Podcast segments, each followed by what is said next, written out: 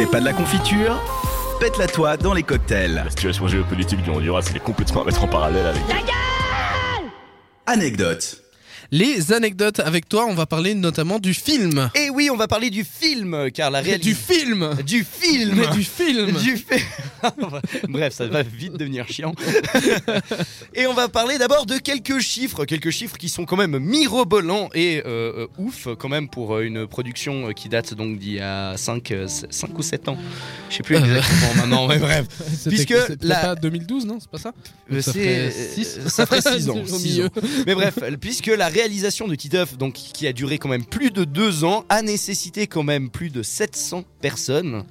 Dans, Ah oui. dans tous les domaines, Ah oui, quand donc même. que ce soit animateurs et, et autres, plus de 7008, euh, 780 000 feuilles de papier, puisque c'est animé à Bah l'ancienne, oui. hein. Bah, c'est ça qui est cool. 600, euh, 6800 crayons pour un résultat de 200 000 dessins et 1067 décors. Donc je ne sais pas si tu te rends compte de la masse de travail que c'est. Absolument pas. Surtout, eh ben, c'est juste énorme. Bah, im- imagine euh, réussir à user euh, 6800 crayons oui, non, alors ça, ça j'arrive encore. et euh, tu comprends vite que euh, c'est assez, assez chaud. Et si Zep est probablement le meilleur dessinateur de Titeuf au monde, il n'avait en revanche jamais entrepris lui-même d'animer son personnage. Le réalisateur a donc fait appel à de nombreux jeunes animateurs de tous les horizons pour l'assister dans son projet. Dans un premier temps, Zep a tenté de, de se concentrer tous les travaux dans un seul studio à Paris, mais l'entreprise a rapidement pris l'importance et le réalisateur s'est retrouvé contraint de gérer à distance une totalité de 18 studios d'animation Oh. aux quatre coins du monde. Donc il cite, hein, on a dû prendre un deuxième studio en Espagne, puis un autre en Écosse, un autre au Canada, un autre aux Philippines.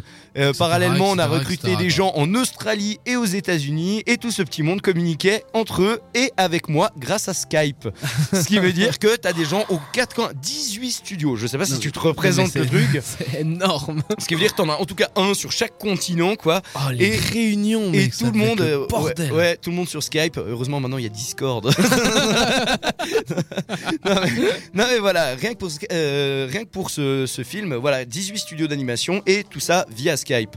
C'est quand même euh, incroyable et il dit euh, donc de, que l'opération était quand même un véritable ben, casse-tête au, Ouais. au, au final. Oui, il dit même à un moment donné, euh, il explique qu'il trouve lui-même, de, de son avis personnel, que euh, le film Titeuf Mhm. est plus représentatif, plus proche euh, de la bande dessinée que l'est euh, le, le- le Le- film d'animation. ouais, enfin, pas le, film, la les bande dessins animés. ouais, les dessins Les animés. dessins animés, ouais. Ouais.